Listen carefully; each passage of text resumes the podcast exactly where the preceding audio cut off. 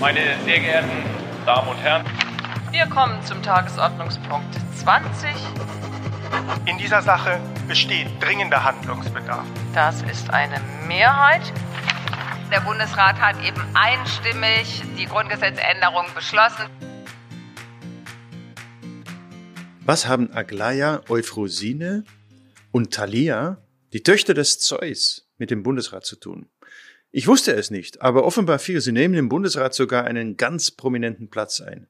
Welche das ist, das zeigt uns später Mara Han. Sie studiert European Studies mit Schwerpunkt Politikwissenschaft und erkundet derzeit als Praktikantin in der Landesvertretung den Politikbetrieb. Entdeckt hat sie im Bundesrat die drei Grazien, wie die Töchter des Zeus auch genannt werden. Und ich habe sie heute in die Podcastaufnahme mitgenommen, als Studentin Mitte 20 hat sie natürlich einen ganz anderen, einen jungen Blick auf die Länderkammer und auf den Föderalismus. Und über ihre Entdeckungen und Eindrücke will ich in dieser Folge mit ihr reden. Mara, schön, dass du heute dabei bist. Ich freue mich auch sehr. Vielen Dank.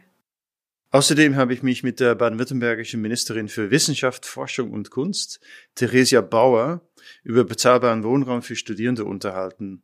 Die Landesregierung hat in den Bundesrat eine Entschließung für ein klimaschutzorientiertes Wohnheimprogramm für Studierende eingebracht. Unser Appell an die neue Bundesregierung, wir brauchen mehr und klimaneutralen Wohnraum durch öffentliche und private Investitionen. Ja, es geht uns um zwei Dinge gleichzeitig. Also das eine ist, wir wollen, dass die Bundesregierung mithilft, dass es mehr geförderten Wohnraum für Studierende gibt. Und das zweite ist, wir wollen schneller vorankommen mit dem Thema äh, energetische Sanierung. Der Empfänger dieser Botschaft befindet sich aber noch in der Entwicklung. Die neue Bundesregierung.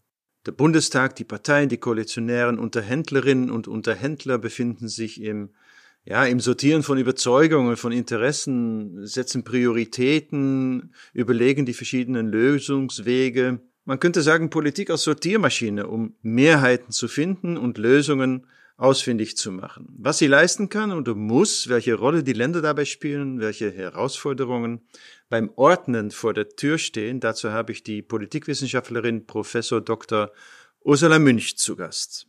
Also meines Erachtens ist es so, dass es insgesamt immer wichtig ist, diese enge äh, Kooperation, diese Absprachen, dieses Miteinander verhandeln von Bund und Ländern und natürlich auch der Länder untereinander. Das wird weiterhin sehr wichtig sein. Mein Name ist Rudi Hochfliet. Ich bin der Bevollmächtigte des Landes Baden-Württemberg beim Bund und wir starten jetzt gemeinsam in die 18. Ausgabe von Drucksache. Die drei Grazien.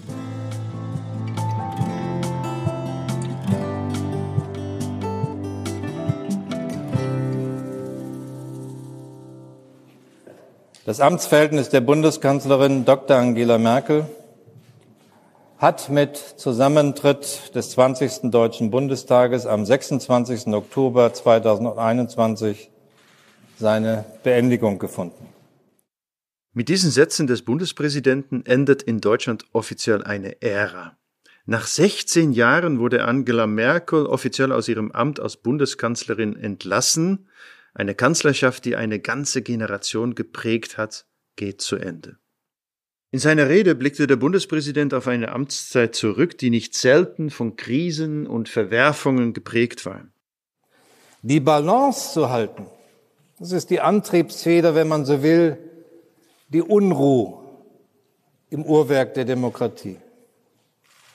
Es ist der wichtigste und zugleich schwierigste Teil des Regierungshandels. Und dass er gelingt, ist selbst in weniger herausfordernden, weniger aufgeregten Zeiten keine Selbstverständlichkeit. Ja, und mit dem Abgang der Bundesregierung und allen voran natürlich der Kanzlerin braucht es neue Orientierung. Die CDU sortiert sich erstmal mit der Suche nach einer oder einem neuen Vorsitzenden. SPD, FDP und Grünen stehen in Verhandlungen für eine neue Bundesregierung. Und auch im größten deutschen Bundestag aller Zeiten müssen sich die 736 Mandatsträgerinnen und Mandatsträger erst einmal neu finden. Diese Zeit des Wechsels und Sortierens ist durch eine gewisse Fragilität gekennzeichnet. Vielleicht blenden wir das im Alltag allzu leichtfertig aus. Festgetrampelte Pfade lösen sich auf, neue Wege haben sich aber noch nicht etabliert. Machtzentren verschwinden, neue haben sich noch nicht herausgebildet. Vertrauen, auch in der Bevölkerung, muss wieder und erst aufgebaut werden. Und es steht noch nicht fest, wer sich was zutraut und wer das Zutrauen bekommt. Politik ist das Ringen um Mehrheiten, die Suche nach Lösungen, nach bestem Wissen und Gewissen Entscheidungen treffen und sie dann auch verantworten. So hat es der Alterspräsident Dr. Wolfgang Schäuble bei der konstituierenden Sitzung des Deutschen Bundestages Ende Oktober passend beschrieben. Und gleich im Anschluss sortierte sich das Präsidium im Parlament neu. Weiblicher, längst überfällig. Bärbel Baas wurde zur Bundestagspräsidentin gewählt. Ich bin erst die dritte Frau an seiner Spitze. Die dritte seit 1949. Ruhmreich ist das nicht. Denn die Verantwortung ist lange noch nicht gerecht auf alle Schultern verteilt. Daran arbeiten sehe ich als eine meiner besonderen Aufgaben als Bundestagspräsidentin. Und sie schob einen flammenden Appell für eine neue Kultur des Miteinanders hinterher. Schlagen wir einen angemessenen Ton an. Schrille Laute hört niemand gern. Leise Töne übrigens auch nicht. Wir können schon hörbar und vernehmlich Position beziehen, deutlich erklären, wohin wir wollen und welche Wege uns als die besten erscheinen. Widerspruch ist erlaubt. Darum tagen wir hier im Parlament, um Argumente auszutauschen, um den Streit in der Sache auszutragen. Diese Debatte zu führen ist das eine, aber welche Machtzentren bestimmen die Entscheidungen maßgeblich mit? Diese Frage wird derzeit bei der Neujustierung der politischen Institutionen im Stillen mitverhandelt. Wird das der Bundeskanzler sein, die Vizekanzlerin oder der Vizekanzler? Sind es die Regierungsfraktionen oder die Parteivorsitzenden oder die Länder? Die Perspektive des Parlaments formulierte der Alterspräsident so. Das Parlament ist immer auch eine politische Bühne, und nicht bloß eine notarielle Veranstaltung, um Koalitionsverträge abzuarbeiten, zumal sich die Entwicklungen einer vernetzten Welt mit ihren wechselnden Herausforderungen nicht an Koalitionsverträge hält, was wir eben erfahren haben. Der Deutsche Bundestag bestimmt es aber auch nicht alleine, was letztendlich im Gesetzesblatt landet. Ohne die Zustimmung des Bundesrates geht oftmals nichts. Potenziell haben drei Parteien sogenannte Blockademehrheiten im Bundesrat. SPD, Grüne und die Union, CDU, CSU. Jetzt werden erste zwei in einer Ampelkoalition sein und damit in der Bundesregierung. Die Union aber gerät in die Opposition und könnte einfach den Lafontaine machen. Pate für diese Redewendung stand der ehemalige SPD-Vorsitzende Oskar Lafontaine, auf dessen Geheiß hin Ende der 90er Jahre jedes größere Regierungsvorhaben von der damals schwarz-gelben Koalition im Bund von den SPD geführten Bundesländern im Bundesrat aufgehalten wurde. Noch heute gilt diese Zeit als ein abschreckendes Beispiel für die möglichen Auswirkungen von Divided Government, also von unterschiedlichen parteipolitischen Mehrheitsverhältnissen im Bundestag und Bundesrat. Wie gesagt, auch in den zurückliegenden Jahren konnte sich die Bundesregierung eine Mehrheit in der Länderkammer nicht automatisch sicher sein. Aber trotz bis zu elf grünen Regierungsbeteiligungen und der zumindest theoretischen Blockademöglichkeit der Grünen setzte sich in den vergangenen Jahren ein neuer, ein kooperativer Politikstil im Bundesrat durch. Ja, und kommt eine Ampelkoalition, werden sich die Mehrheiten in der Länderkammer im Verhältnis zum Bund natürlich neu sortieren. Und die CDU steht vor der Entscheidung, ein konstruktives Politikverständnis fortzusetzen oder über den Bundesrat Opposition zu betreiben. Wie sortiert sich das Verhältnis zwischen den dreien? Bundesregierung, Bundestag und Bundesrat neu. Darüber spreche ich jetzt mit Professor Dr. Ursula Münch. Sie ist Politikwissenschaftlerin und Direktorin der Akademie für politische Bildung in Tutzing. Herzlich willkommen, Frau Professor Münch. Ich bedanke mich für die Einladung. Ich habe mich sehr gefreut. Wunderbar. Äh, freut mich, dass Sie hier sind und das Gespräch mit mir führen. Sie sind in Baden-Württemberg geboren und arbeiten in Bayern. Man kann also sagen, das ist die doppelte Dosis Föderalismus. Beide Länder stehen für ihr föderales Selbstbewusstsein und eine potenzielle Ampelkoalition mit dem Bundesrat bei Zustimmungsgesetzen keine eigene Mehrheit haben. Ist nichts Neues, gibt es schon lange nicht, aber es ist auch immer potenziell ein kleines Problem. Befürchten Sie eine Renaissance der Blockadepolitik, die wir Ende der 90er hatten? Also ich glaube nicht, dass es so schlimm werden wird, wie wir das schon in der Vergangenheit hatten. Äh, also eine sogenannte Blockadepolitik hatten wir ja äh, noch viel früher, eine ausgeprägte, das war während der sogenannten sozialliberalen Koalition, äh, vor allem dann in den 1970er Jahren. Aber seither hat sich natürlich vieles verändert. Die Konstellationen im Bundesrat sind insgesamt etwas unübersichtlicher geworden. Also insofern, ich gehe jetzt nicht davon aus, dass wir tatsächlich in eine neue Phase der Blockade äh, hineinkommen. Aber andererseits, wenn ich mir die Wortmeldungen äh, meines derzeitigen Landesvaters anschaue, von Markus Söder, der bayerischen Staatsregierung, der Ministerpräsident, der ja äh, in einer ziemlichen Zuspitzung von dem dem äh, Ampel Norden versus dem freien Süden, ich zitiere, gesprochen hat. Also da könnte man schon meinen, das steuert auf eine neue Blockade hin, aber dazu fehlen im Grunde dann auch wieder die klaren Mehrheiten. Wir haben in den letzten Jahren natürlich immer potenzielle Blockademehrheiten gehabt.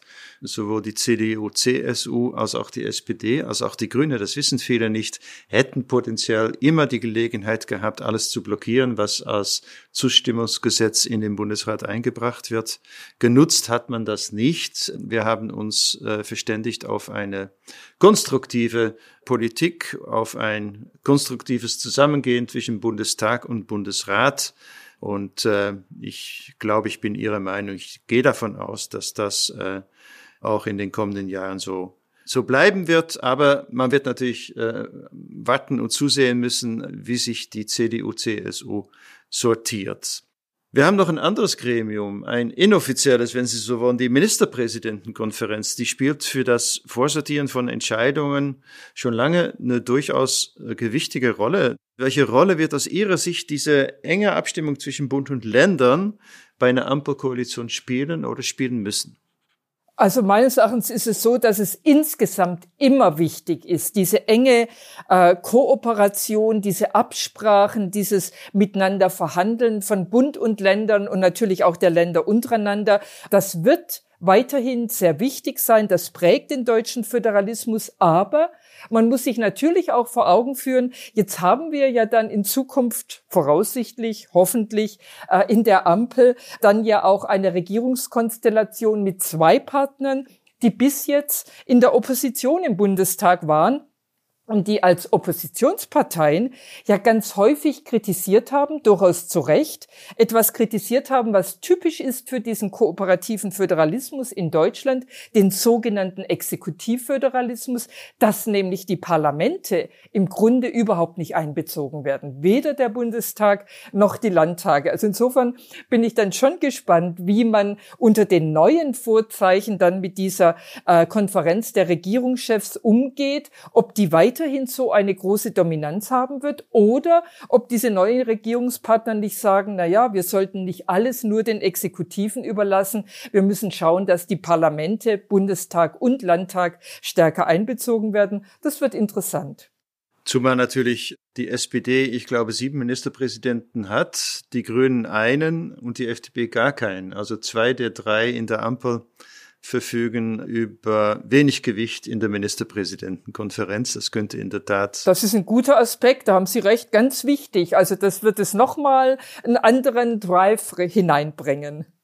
Sie haben den äh, Föderalismus, den kooperativen Föderalismus angesprochen. Aus meinem Land kommt äh, die Vorhaltung, da ist einiges äh, leider ins Rutschen gekommen. Es gibt eine Bundesseite, die zumindest in den letzten Jahren doch sehr stark in die Länder hinein regiert hat oder das zumindest versucht hat. Das Ansehen des Föderalismus ist in Deutschland jetzt nicht überragend groß, auch wenn es meines Erachtens ein durchaus ähm, erfolgreiches System für die Bundesrepublik ist. Man hat direkt gefragt, braucht es vielleicht eine Föderalismusreform 3, um die Beziehungen zwischen Bund und Ländern neu zu regeln? Das ist eine wichtige Frage, die ich eigentlich ja im Grunde gar nicht so ganz präzise beantworten kann. Ich würde sagen, ja, eigentlich bräuchte es eine Föderalismusreform, eine weitere, eine weitere Kommission. Und gleichzeitig weiß ich aus der wissenschaftlichen Befassung mit den bisherigen Kommissionen, dass man sich da oft ganz große Hoffnungen gemacht hat von Seiten der Länder, vor allem von Seiten auch der Landtage, dass aber häufig gar nicht so viel herausgekommen ist. Insofern bin ich ein wenig skeptisch. Aber wenn man es vielleicht eine Nummer darunter tun würde und sagen würde, man kann ein paar Sachen reformieren, die sollte man reformieren, äh, dann würde ich zum Beispiel dafür plädieren, äh, dass man den Abstimmungsmodus im Bundesrat verändert und zum Beispiel keine Enthaltungen mehr zulässt, äh, weil das meines Erachtens im Grunde nicht mehr diesem, diesem so gemischt zusammengesetzten Bundesrat gerecht wird, weil wir ja wissen, Enthaltungen bei zustimmungspflichtigen Gesetzen wirken wie ein Nein. Und und wir gleichzeitig wissen, es wird immer mehr dieser Enthaltungen geben, weil genau diese gemischten Landesregierungen manchmal gezwungen sein werden, sich äh, zu enthalten. Also da könnte man vielleicht ansetzen. Ich habe Sie richtig verstanden. Sie äh, möchten die Enthaltung abschaffen. Das würde eine Reihe von Koalitionen, glaube ich, in den Ländern in, durchaus in die Bredouille bringen, weil sie müssten sich dann immer verständigen äh, auf ein Ja oder ein Nein.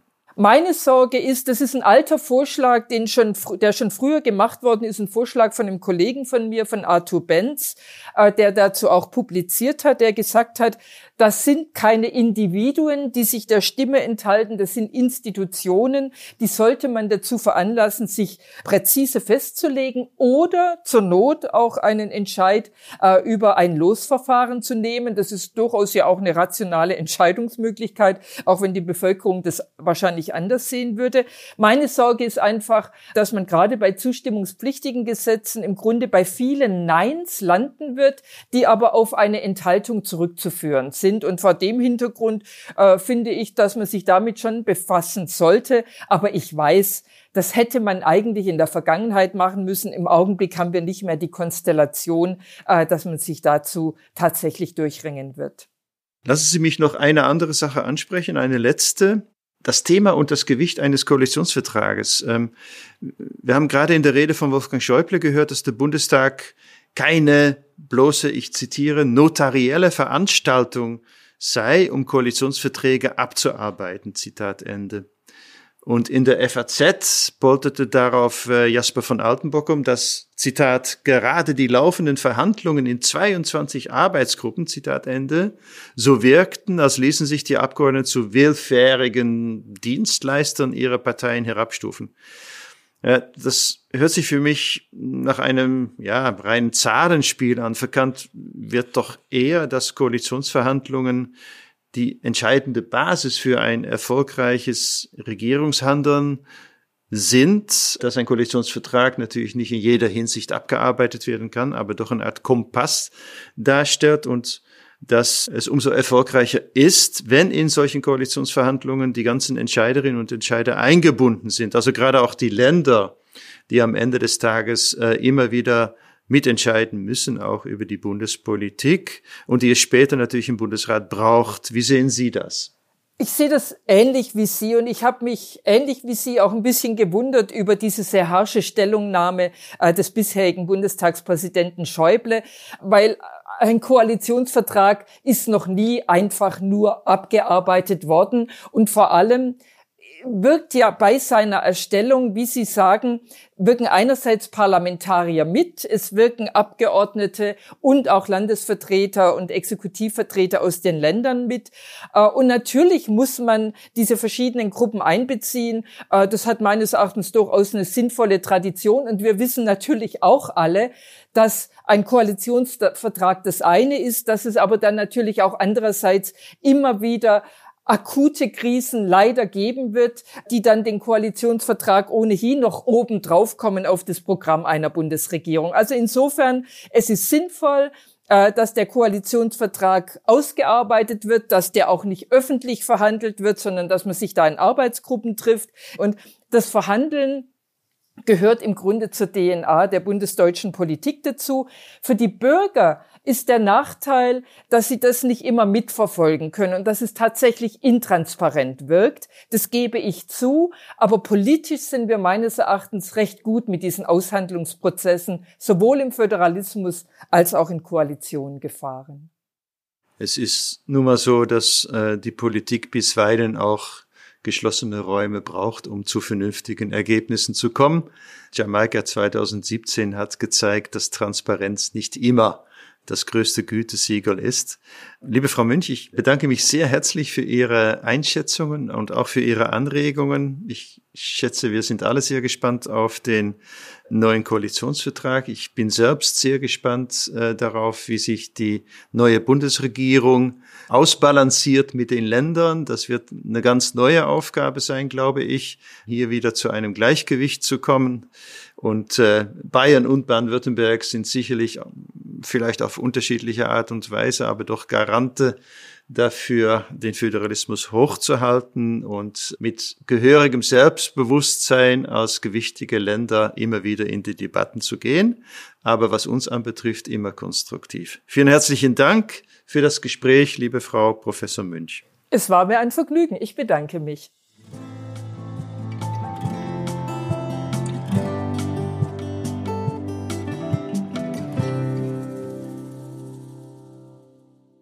Während zwischen den koalitionären Verhandlerinnen und Verhandlern Geschäftigkeit herrscht, da brummt's, schaltet der Bundesrat in einen Ruhemodus.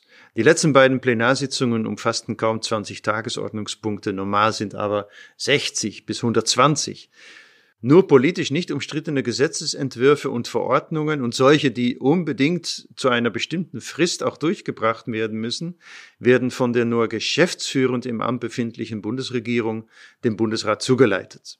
Mara, da du erst im Oktober dein Praktikum bei uns begonnen hast, kennst du den Bundesrat noch nicht im Vorbetrieb. Wie erlebst du die Länderkammer gerade? Aus Erzählungen und von Fernsehberichten kennt man natürlich die Bilder eines belebten Bundesrates. Es sind immer viele verschiedene Stimmen, die sie über wichtige Themen austauschen oder auch nur Smalltalk halten. Man hat das Bild, dass die Leute immer in Bewegung sind und es liegt so eine gewisse Spannung in der Luft. Doch momentan ist ja alles etwas ruhiger. Der Bundesrat befindet sich in der Öffentlichkeit natürlich immer ein wenig im Schatten des Bundestages. Das Zusammenspiel von Parlament und Länderkammer ist vielen nicht wirklich bewusst. Äh, manchen kommt es auch zu aufwendig oder zu umständlich vor.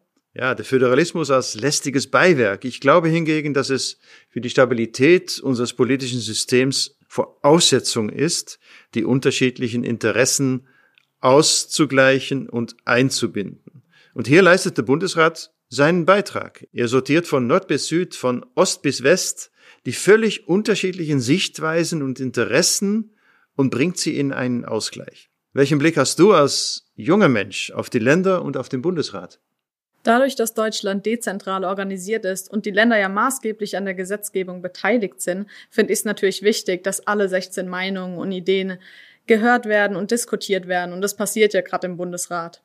Allerdings muss ich auch sagen, dass ich vor meinem Praktikum hier eher wenig über den Bundesrat wusste und ich denke, dass auch vielen anderen jungen Menschen so geht. Denn in der Schule oder auch bei mir im Studium behandelt man oft nur den Bundestag und erst hier im Praktikum habe ich verstanden, wie genau der Bundesrat eigentlich arbeitet. Ja, du bist wahrscheinlich nicht nur zum ersten Mal wirklich in Berührung gekommen im Bundesrat während des Praktikums, sondern warst zum ersten Mal auch wirklich im Haus. Das ist etwas, das du den meisten Hörerinnen und Hörern auch voraus haben wirst, denn nicht allzu viele kommen äh, in den Bundesrat, auch wenn das Haus durchaus zentral in Berlin liegt, unweit des Potsdamer Platzes. Und damit auch für unsere Hörerinnen und Hörer ein, ein Bild im Kopf entsteht, hat deine Führung durch den Bundesrat ein Aufnahmeteam begleitet und du hast was entdeckt nämlich die drei Grazien. Wir hören mal rein.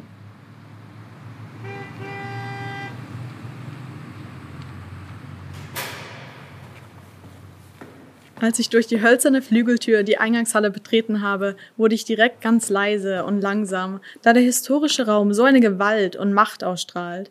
Die Eingangshalle ist groß und ehrfürchtig, durch viele Säulen und die Steintreppen. Ich war begeistert von der Schönheit des Raumes und gleichzeitig doch sehr eingeschüchtert. Mir wurde bewusst, dass hier Politik gemacht wird. In diesem Haus werden wichtige Entscheidungen getroffen. Ich denke, da ist normal, erst einmal so einen Respekt zu verspüren. Empfangen wurde ich von Frau Lorenz, der Leiterin des Besucherdienstes im Bundesrat. Und ich hatte das große Glück, bei einer ihrer Führungen dabei zu sein. Gemeinsam sind wir eine der zwei riesigen, repräsentativen Treppen hochgegangen. Die Stufen führen in einen offenen Raum, ohne Türen, sozusagen der Vorraum zum Plenarsaal. Tja, was den Raum äh, dominiert und was einem als erstes auffällt, wenn man ihn betritt, das sind natürlich nicht die Stuckolustro-Wände, nicht die Bilderfriese, sondern das sind drei große, goldglänzende Stäbe, die oben in jeweils einer Kuppel angebracht sind. Drei goldglänzende Stäbe, die sich auch noch ganz langsam im Kreis bewegen. Man betritt den Raum und wird unweigerlich mit den Augen an diese Stäbe gezogen. Ganz schlanke, ganz schmale Stäbe. Ähm, das ist übrigens kein echtes Gold, das sind Carbonstäbe mit Gold ummantelt. Das wäre sonst auch, glaube ich, zu schwer. Frau Lorenz hat recht, wenn man den Raum betritt, schaut man automatisch an die Decke. Man muss das Kunstwerk einfach betrachten, vor allem wenn sich die Stäbe dann langsam anfangen zu bewegen. Ausgewählt wurde das Kunstwerk bei einem Wettbewerb zur künstlerischen Ausstattung des Gebäudes, als der Bundesrat im Jahr 2000 umgebaut wurde. Ausgewählt wurden der dänische Künstler Per Kirkeby und die Künstlerin Rebecca Horn. Die Künstlerin Rebecca Horn, eine renommierte deutsche Künstlerin, sie war, hat etwas hier in die Wandelhalle eingebaut, von dem alle sofort begeistert waren. Eine bewegte Kunstinstallation, mit der sie die Idee des Architekten aufgreift, Geschichte zu erzählen, aber auch Gegenwart zu zeigen. Und Rebecca Horn geht noch eine, eine dritte Zeitebene. Sie zeigt uns ein Stückchen Zukunft. Ich darf Ihnen über Ihren Köpfen also vorstellen, die Kunstinstallation von Rebecca Horn, die drei Grazien. Die drei Grazien? Wie kommt man darauf? Wie kommt man auf den Begriff die drei Grazien? Sind es die schönen, schlanken Stangen, die das assoziieren sollen? Mein Rebecca Horn orientiert sich da an der historischen Deckenmalerei. Auf einem der Segmente, die nicht mehr erhalten sind, war nämlich Zeus mit seinen drei Töchtern zu sehen. Und die drei Töchter des Zeus, das waren die drei Grazien. Und die bringt sie jetzt symbolhaft wieder nach oben an die Decke. Und die haben auch einzelne Namen. Ich darf Ihnen vorstellen, hier im Osten Aglaia, in der Mitte Thalia und im Westen Euphrosine. Im Bundesrat ist es derzeit ruhiger, bedächtiger. Es scheint beim Anblick fast so, als würde das Kunstwerk diese Stimmung intuitiv aufnehmen. Sie sehen, dass sie sich bewegen, in einer ganz sanften Bewegung, ganz sanft, wenn man ein bisschen hinhört, hört man ein ganz leichtes Rauschen durch das Bewegen. Und sie drehen sich aber nie gleichzeitig. Und das liegt daran, dass Rebecca Horn an den Eingängen am Osten und am Westen jeweils kleine Bewegungsmelder anbringt. Oben etwa eine Hälfte der ähm, Wandhöhe. Und wenn jemand den Raum betritt, nimmt dieser Bewegungsmelder das auf und es gibt einen Impuls an die Motoren oben an den drei Stangen und dann gehen die unterschiedlich in Bewegung. Damit will sie eine Botschaft vermitteln. Rebecca Horn möchte damit nämlich sagen, bewegt euch immer. Bleibt niemals stehen, ein Stillstand in der Politik ist nicht gut. Ach so, jetzt verstehe ich auch, wie der Name zustande kam. Eine Botschaft an die Politik zu vermitteln, das war Rebecca Horn besonders wichtig. Und das hat sie auch in verschiedenen Interviews erwähnt. Eines davon hatte ich mir vor dem Besuch angehört. Ich finde auch gerade für den Bundesrat hier mit dem Plenarsaal, mit all diesen Dingen, die politisch hier auch passieren, ist es ganz wichtig, dass hier etwas ist, was einfach eine Öffnung ist, eine, eine, eine Beweglichkeit hat und auch eine Möglichkeit des Umdenkens des Neusehens. Und ich denke, das beinhaltet das alles auch. Mega spannend. Aber meine Gedanken kreisen immer noch um den Namen des Kunstwerks. Ich bin sicher, dass auch andere erst einmal nichts mit den drei Grazien in diesem Zusammenhang anfangen können. Wir haben von unseren Gästen natürlich ganz andere Deutungen dieses Kunstwerkes. Viele kommen in die Halle rein, gucken hoch und dann fällt ihnen spontan ein, oh, große Stricknadeln, große Rührlöffel. Ähm, manchmal kamen sogar Beamtenmikado oder ähnliche Sachen. Also wir haben da eine lange Liste, ähm, die wir immer wieder ergänzen mit den Ideen. Eine Schulklasse hat mir mal angeboten, Exekutive, Legislative, Judikative, die sich immer im Einklang drehen müssen. Fand ich ganz wunderbar. Rebecca Horn hat bewusst darauf verzichtet, hier in diesem Raum eine Tafel anbringen zu lassen, wo, das, ähm, wo der Name dieses Kunstwerkes draufsteht, weil sie sagte, jeder soll sich seine eigenen Gedanken machen. Für sie sind es die drei Grazien, aber jeder soll seine eigene Deutung haben. Und das ist eigentlich eine sehr schöne Sache und viele unserer Gäste rätseln auch mit uns, überlegen es sich und kommen damit mit uns auch in die Diskussion. Wow, also mit so einer Vielfalt des Namens habe ich dann doch nicht gerechnet. Aber mir gefällt es unglaublich, dass Rebecca Horn nicht auf ihren Namen beharrt, sondern will und auch dazu anregt, dass jeder sich seine eigenen Gedanken macht. Frau Lorenz, Sie hatten anfangs die drei Dimensionen des Kunstwerks angesprochen. Zwei haben wir nun schon geklärt. Was hat es mit der dritten auf sich? Der Name zeigt die Vergangenheit, die Bewegung, ähm, die Gegenwart. Und wenn wir in die Mitte des Raumes uns bewegen, sehen wir, dass auf dem Fußboden ein kreisrunder Spiegel angebracht ist. Genau unter der mittleren Kuppel haben wir am Fußboden einen Spiegel. Wenn wir nach oben schauen, sehen wir, dass auch oben in der Kuppel ein Spiegel angebracht wurde. Das ist von Rebecca Horn bewusst gemacht worden. Wir treten an den Rand des Spiegels am Boden und wenn wir uns nicht vorbeugen, sondern ganz locker in diesen Spiegel am Boden schauen, sehen wir eine unendliche Spiegelung. Das ist ganz einfach. In der Optik Spiegel gegen Spiegel ergibt die unendliche Spiegelung. Und Rebecca Horn zeigt uns damit die dritte Zeitebene, die Zukunft. Alles liegt unendlich vor uns. Einfach nur beeindruckend. Die drei Grazien strahlen durch ihre langsamen Bewegungen etwas so Sanftes aus. Und das, obwohl sie in einer so massiven Halle installiert sind. Man muss einfach stehen bleiben und sie betrachten. Da das Kunstwerk doch auch politisch ist und Rebecca Horn einen Denkanstoß an die Politik geben will, wollte ich von einem Besucher wissen, was er mit dem Kunstwerk verbindet und ob das Kunstwerk für ihn etwas mit der aktuellen Politik zu tun hat, in der momentan drei Partner miteinander verhandeln. Das Schöne an dem Kunstwerk, das wurde vor uns auch bei den Ausführungen deutlich, ist, dass es eigentlich viele Interpretationen zulässt. Das eine sind historische, äh, die äh, der Künstler gemeint hat, das sind andere. Und äh, wenn Sie das so ansprechen, man kann auch diese Interpretation heute wählen. Die könnte vergänglich sein, aber aktuell kann man das wählen. Ich würde dem zustimmen. Ich würde jedem, der die Möglichkeit dazu hat, empfehlen, sich die drei Grazien einmal anzuschauen. Einer gewissen Faszination kann man sich nicht entziehen, sagte mir Frau Lorenz, und dem kann ich nur zustimmen. Als ich wieder vor dem Haus stand, hatte ich ein total entspanntes Gefühl in mir.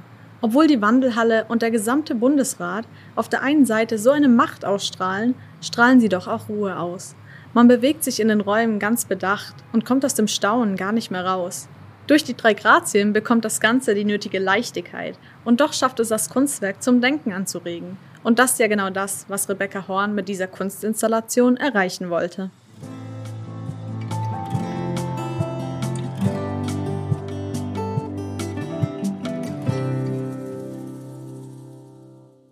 Ja, beim nächsten Thema bist du, Mara, eigentlich viel mehr die Expertin, als ich das bin. Äh, die Landesregierung hat eine Entschließung für ein klimaschutzorientiertes Wohnheimprogramm für Studierende in den Bundesrat eingebracht. Und unser Appell an die neue Bundesregierung lautet, wir brauchen mehr und wir brauchen klimaneutralen Wohnraum durch öffentliche und private Investitionen.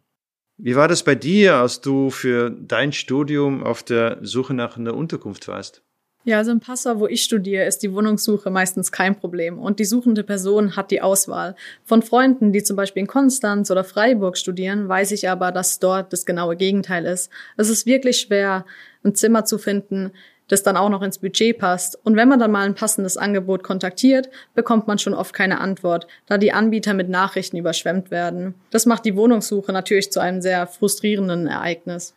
Ja, das war in meiner Zeit nur wirklich anders, aber Opa erzählt ja, das ist, äh, äh, muss ich kurz rechnen, so puh, 40 Jahre her.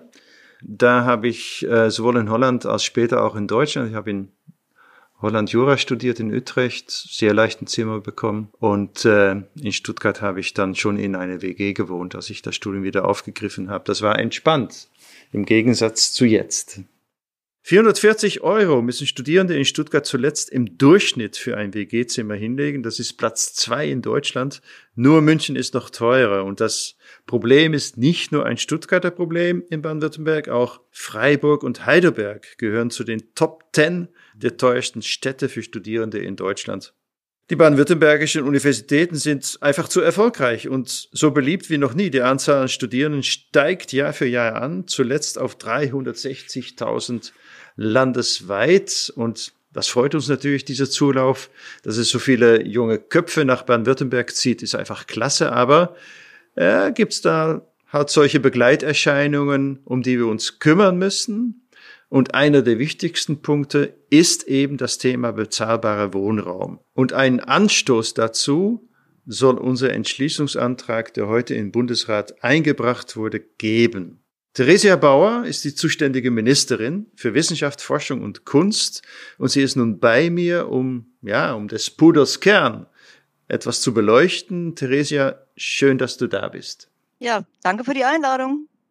Theresia, ich habe die Problemlage gerade etwas ausgeführt. Äh, du bist aber natürlich deutlich näher am Geschehen und besser drin. Wie bewertest du die Wohnraumsituation für Studierende in Baden-Württemberg? Ja, also in der Tat, ähm, es ist ein drängendes Problem, es ist kein neues, es ist aber ein Problem, was an Brisanz zunimmt. Denn in der Tat, äh, eigentlich in allen Unistädten haben wir das Thema, dass Wohnraum fehlt. Es fehlt günstiger Wohnraum. Es fehlt insbesondere auch an Wohnraum für Studierende und die Preise sind entsprechend hoch.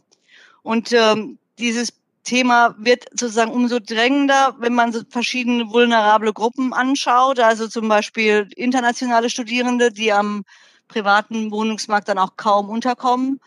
Viele, die unfreiwillig weite Wege zurücklegen müssen, lange fahren müssen. Das ist auch ein ökologisches Problem. Und es ist ein Problem für ein gutes Studium. Weil man nämlich, äh, wenn man irgendwie da täglich irgendwie stundenlang im Stau steht, äh, auf Wegen verbringt, nicht gut studiert. Also wir haben ein dringendes Problem.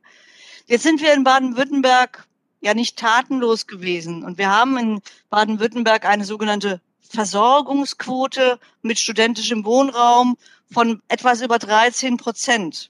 Das ist im Vergleich zu anderen gar nicht schlecht. Also im Bundesdurchschnitt äh, gibt es von Studierendenwerk angebotener Wohnraum von knapp unter 10 Prozent. Aber wir können uns damit nicht zufrieden geben, dass wir da etwas über dem Schnitt sind, weil wir wissen, dass das insgesamt angesichts der Situation am Wohnungsmarkt nicht reicht. Ja, und dazu haben wir ja auf deine Initiative hin heute in Bundesrat den Entschließungsantrag zur Einrichtung eines klimaschutzorientierten Wohnheimprogramms für Studierende, wie es so schön heißt, eingebracht, wozu genauso die künftige Bundesregierung aufgefordert werden. Ja, es geht uns um zwei Dinge gleichzeitig. Also das eine ist, wir wollen, dass die Bundesregierung mithilft, dass es mehr geförderten Wohnraum für Studierende gibt. Und das Zweite ist, wir wollen schneller vorankommen mit dem Thema äh, energetische Sanierung. Denn natürlich kostet das was. Und bei gefördertem Wohnraum ist das nicht ganz einfach. Ja, und wir brauchen deswegen sehr viel schnellere Schritte und größere Schritte zu einem energetisch klimaneutralen Sanierung und Neubau von Wohnraum. Die beiden Elemente muss man gleichzeitig voranbringen. Da wird immer gefragt und die Frage wollte ich mal weitergeben, steht das nicht im Widerspruch? Also heißt diese Klimaschutzorientierung nicht eine Verzögerung des erforderlichen schnellen Zubaus von, äh, von Wohnraum? Ich glaube, man muss einfach beides machen. Also wir haben zum Teil tatsächlich irgendwie auch Wohnraum, der so in die Jahre gekommen ist. Im Übrigen gibt es auch private Anbieter von studentischem Wohnraum, die da irgendwie gerne sehr, sehr, sehr lange zuwarten, bis was sich tut. Ja, es ist ja für die auch ein Kostentreiber, dann irgendwie nochmal zu investieren. Also von daher müssen wir an diese Geschichte ran. Aber dadurch, dass wir neu bauen müssen zusätzlich, kann man natürlich das Thema energetische Sanierung auch durch anspruchsvolles und gutes, hochwertiges ökologisches Bauen auch durch Neubauten schnell voranbringen. Versuchen wir es doch mal ein bisschen plastischer, bildhafter zu machen. Es wird nämlich konkret ein Programm für den klimaneutralen, ambitionierten und innovativen Ausbau von Wohnraum gefordert. Was, was heißt das? Also was können wir uns genau darunter vorstellen?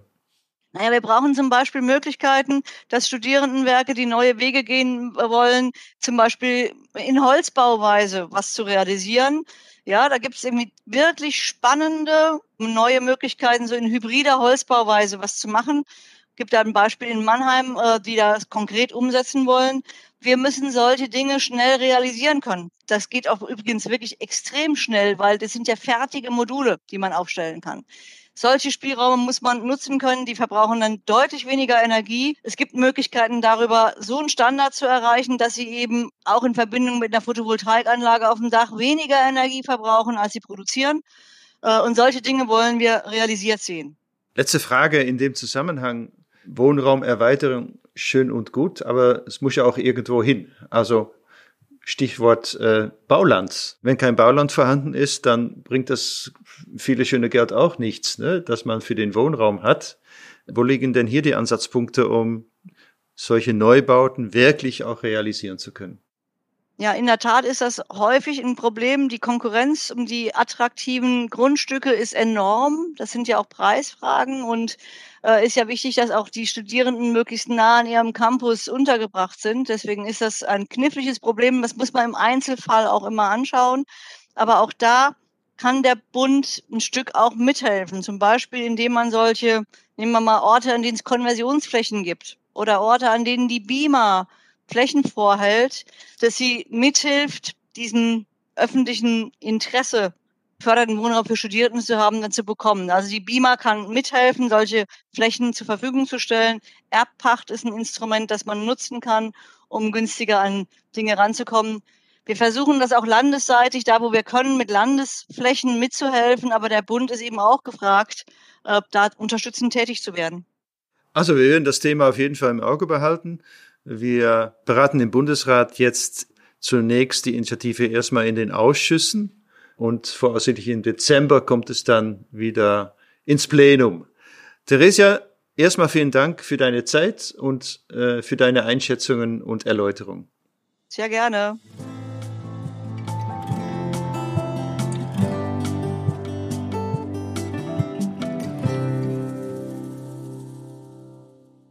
Jetzt muss ich ein bisschen sortieren.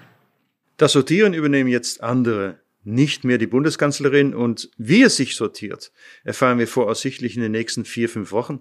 Was das für die Länderkammer bedeutet, darüber werde ich wieder berichten. Das war die 18. Folge von Drucksache, dem Podcast der Landesvertretung Baden-Württemberg.